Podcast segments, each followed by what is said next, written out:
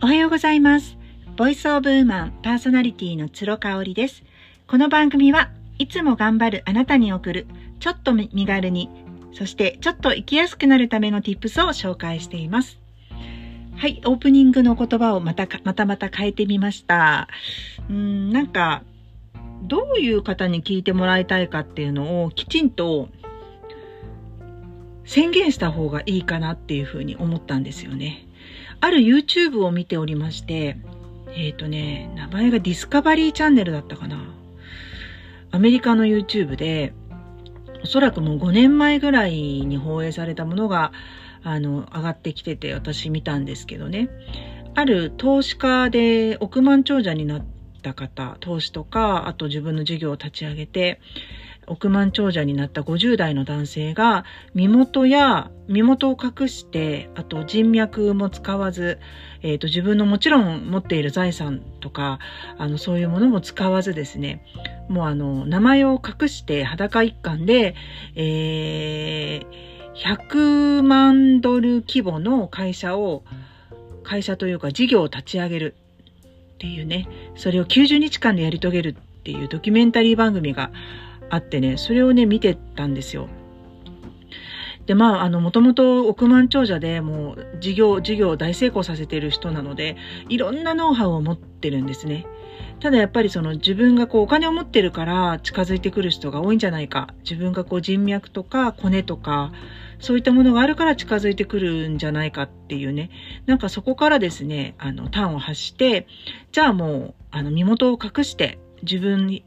裸一貫でね、あの自分が何かをやるっていう時に、果たしてどのくらい人がついてきてくれるか、そしてどんないいチームが作れるか、そしてあの最終的にはどんなね、100万ドル、えっ、ー、と、規模の事業を立ち上げられるかっていう、その軌跡を追っているんですよね。私はなんか一気見の1時間半ぐらいの凝縮されたバージョンを見たんですけど、あの実際はもう、えっ、ー、と、何回かに分けて、あの毎週放送されていたような感じだったらしいんですよ。でそこでね、最初にその方がおっしゃってたのが、えっ、ー、と、その、バイヤーを最初に見つけるっていうのを言ってたんですね。バイヤーっていうのは顧客、お客さんのことですね、英語でね。あのそうだから、find the buyer first って言ってたかな。うん。あの、自分が売りたいものを売るっていうのってすごく大事なんだけれども、そこに欲しいと思ってくれる人がいなければ意味がないっていうことで、まずは何、どういうものをみんなみんなが探してるんだろうってね、なんかそういうアプリとかがあるらしくて、日本にもあるのかしら。こういうものを探してます、売ってくださいとかっていうね、そのメルカリよりも、なんて言うんだろう、こう、あの、お客様側の want をあの、アプリ上でやり取りするっていうね。そこを見て、あ、こういうのが欲しいんだなと思ったら、その欲しがってる人に届ける商品を見つけに行くっていうところですよね。これなんかね、こだわりがなくてやっぱりいいですよね。最初の取っかかりとしては、最初ね、えっ、ー、と、100ドルしか持てなくて、彼、彼ね。あの、携帯と、うん、えっ、ー、と、電話帳に全く誰のあれも入ってない携帯と古いトラックと100ドル札1枚だけしか渡されず、そこからスタートするんですよ。でもじゅ、全く身寄りもない、縁も、ゆかりもない土地で、アメリカのね、ペンシルバニア州のエリエリーって町だったかな。うん、そこで、あの、スタートさせるんですけど、もうとにかくまず、あの、自分を求めてくれる人のところだったら、どこへでも行くし何でもやるっていうトイレ掃除から、あの、荷物運びから。ねえ、億万長者ですよ。そ、その人がね、もう、いとわずね、50代の、やるんですよね。で、最初はお金がないから家も借りられなくて、部屋も借りられなくって、そのトラックで寝泊まりするんだけど、やっぱ体調崩しちゃったりとかしてね、55歳でしょ、撮影当時。私よりも全然年上なんですよね。すごいなと思ってて。うん。で、あの、最初の話に戻るんですけど、まあ、私のこの音声配信を聞いてくださってる方ってどういう人が多いのかなって思った時に、やっぱりね、いつも頑張ってる人が多いんじゃないかなって思いついたんですよね。その楽をしてるからダメとかそういうことじゃないんですけれども、やっぱりどちらかというと自分をこう犠牲にしがちで、自分のことよりも他人とか周りの人をファーストで頑張ってらっしゃる方、それが仕事の同僚だったり、えー、お子さんだったりね、パートナーであったり、家族であったり、かなって思ったので、このいつも頑張るあなたに送るっていうのは、やっぱり入れたいなと思って、ちょっと変えてみました。また慣れるまでお付き合いいただけたらと思います。今日はですね、自分の機嫌を取るために小手先の tips をいくつか持っといた方がいいよっていうお話をしたいと思っています。もうね、とにかく48歳ね、今年なりまして、つくづく思うのが、もうね、絶好調っていう日がね、1ヶ月に1日もない。その、寝込むほどの不調ではないけれども、本当にプチプチ不調からプチ不調までっていうね、腰が痛いとか頭が痛いとか、なんか目がすごく今日は疲れるとかね、偏頭痛がするとか何でもいいんですけど、なんかやっぱり、あの、今日は100%元気っていう日がない。1ヶ月のうちに1日もね。なんかこれがカレーなのかなっていうふうに思うんですよ。あの、こうやって撮ってるこの日もですね、あの、やっぱちょっとなんか目がしばしばして、で、ちょっと胃が重たくって、で、なんか、なんか、生理前じゃないのに胸の張りがあったりとか、少しめまいを感じる時が、クラクラっと来る時があったりとかね、もうとにかくなんかあるんですよ、毎日ね。だからこそ自分の機嫌を取るのを、あの、アウトソーシングばっかりしてるとお金も時間も足りないよね。うん、このプチ不調をどうにかする、プチプチ不調をどうにかするために毎日エステとか行けないし、マッサージとかも行けないじゃないですか。だからこそ、私、やっぱりこう自分をね、あの、ご機嫌でいるために、ほんとちょっとした、あの、コツっていうんですかね。まあ、小手先って言うとあんまりいい意味で使われない場合が多いんですけれども、まあ、小手先でいいと思うんですよ。もうね、劇的に変えるってなると逆に心臓に悪いんですよね。私たちの場合って、もうこの40代、50代以降のになってくるとですね、劇的に何か良くなるってなっても、なんかそれはそれで困るの。例えば、お肌とかも、劇的にめちゃめちゃ若くなって、ツルピカでシワも一個もなくなると、ちょっとやっぱり年とのね、あの、ギャップが出てきちゃうし、今までの自分とのギャップも出てきちゃって、そわそわしちゃわないですか？私はそっちのタイプなんですよ。だからこう、なんか、あの、インフルエンサーとしてもね、こう爆発的な影響力が欲しいってもう、もう今、今自分は思わない。今更思わないなっていうところがあってね。うん。なんかこの前も、あの、有名な40代のね、インフルエンサーさんがいて、で、その方が、まあ結構破天荒な感じで、夜中にインスタライブを泥酔したまましてたりとかね、あの、してるんだって話を聞いたときに、あの、やっぱりああいうふうに明らかんと自分を開示してる人っていいよねっていうことを言いたかったんだと思うんですけど、私はね、それを聞いたときに、やっぱりそういう方ってファンも多いけど、アンチもめちゃめちゃ多いじゃないですか。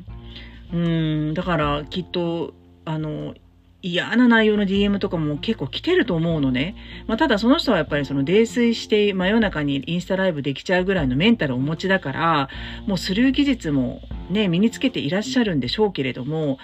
なんかそのスルーできるほどの強いメンタルを持たないとやっていけないような状況っていうのももう嫌だなってちょっと思っちゃった、思っちゃってるんですよね。本当になんかもうぼちぼちほどほどでいいかなっていうふうに思えるようになったうん、完璧主義はもともと完璧主義ではないけれども、なんかやっぱり自分に足りないな、完璧になれないなって思ってるところを、完璧じゃなくていいじゃない、それが一番安心安全でいいじゃないっていうふうに思えるようになったんですよね。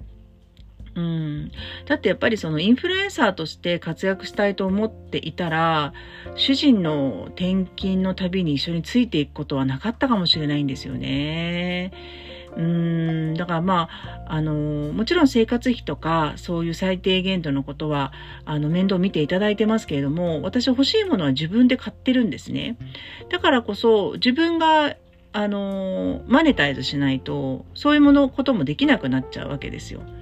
うん、なので、あの、本当に最低限のの生活は主人に保証してもらってるけれども、それ以外の自分のその余暇とか趣味とか、例えば本を買うとかね、ネイルサロンに行く、美容院に行くとかっていうお金っていうのは、全部やっぱり自分で働いてマネタイズしないといけないんですよね。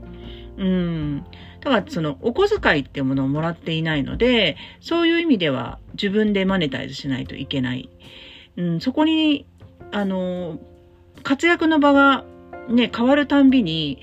やっぱり変化がね、起きてしまうと自分の中であんまり心象的によろしくないんですけれども、もうぼちぼちでいいなっていうふうに思えてから、そのあたりはなんか優先事項が変わってきたっ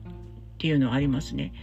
あの、仕事の代わりは誰でもいるけど、やっぱりその家庭においての自分の役割っていうか自分の立場っていうのは私しかできないんじゃないかなっていうふうに思えたのですよね。まあこの2、3年ぐらいかな、でもね。うん、だから、あの、主人の転勤についていくって言ってすごいびっくりされましたけれども、私にとっては結構自然な流れだったりしてるんですよね。で、まあ、その小手先の、あのー、ご機嫌の取り方なんですけど、私の場合はね、まあ、好きなドラマを見たりとか、うん、好きな本を読んだりとか、あとこう、長くお風呂に入る好きな入浴剤を入れてね、今だったら寒いので、あの、体がポカポカ温まるような入浴剤を、あの、入れて、長い時間お風呂に入るとか、あとはね、泣くっていうのもすごい、感動して泣くっていうのもすごい大事です。その YouTube 動画を見ててね、やっぱ最後、自分の身元を明かすんですよ。で、協力してくれた人たちに報いるために、感謝の言葉をあの伝えるんですけど、もしかしたらやっぱり月光されてしまう可能性もあるじゃないですか。自分が身分を隠してて、お金がない初老の人を演じていたけれども、全然そんなことなくて、実はビリオネアだったっていうね。それを聞いて怒っちゃう人もいる中、もう勇気を出して最後、身元を明かした時にね、やっぱもうみんながこう、感激してくれて、認めてくれてっていうシーンで、泣きましたよね。やっぱり泣いたよね。よかったです、すごく。と私はあの結構泣きやすいので、あの、どんどん泣くようにしててね。やっぱ涙って浄化のサインなんでね、泣くようにしています。あとはね、あの、もう体をとにかく手っ取り早く動かすことですね。なので具体的に言うと、まあ、ストレッチをしたりとか、あの、寒くなっあの、雨とか降ってなければ、寒い日でも私は散歩に出かけちゃいます。あのもともとママチャリをね、よく使ってたんですけど、最近ほんと使ってなくて、この前1ヶ月ぶりぐらいにママチャリ乗って、ちょっとなんかね、足がふらついちゃって、やばいなぁなんて思ったんですけどね。とにかくとにかく歩くのは1日やってますね。30分は歩くようにしています。こんな感じかな。あとはまあ、週末だったら美味しいお酒を飲んでとかね、やりますし、えー、ルーティンを守ることで自分の身長が保たれている部分もあるんですけど、まあ、土日はその辺も解放して、あの、ルーティンもやらないっていう決断をしたりとかね。すっごいちっちゃいことなんですよ。だから小手先って言ったんですけど、でもね、こういうことの積み重ねがね、すごい大事なんじゃないかなと思ってて。機嫌が悪くなるたんびにバーンとね、人に当たったりとか、自分を傷つけたりとか、お金を浪費したりとかってするよりかは、やっぱりこう、ちょこちょこね、機嫌が悪くなったらすぐ小手先のテクで戻して、また戻して、悪くなったら戻してっていうね、その繰り返しなんじゃないかなっていうふうに思っております。はい、今日も最後まで聞いていただいてありがとうございました。今週もお付き合いいただきありがとうございます。それではまた来週。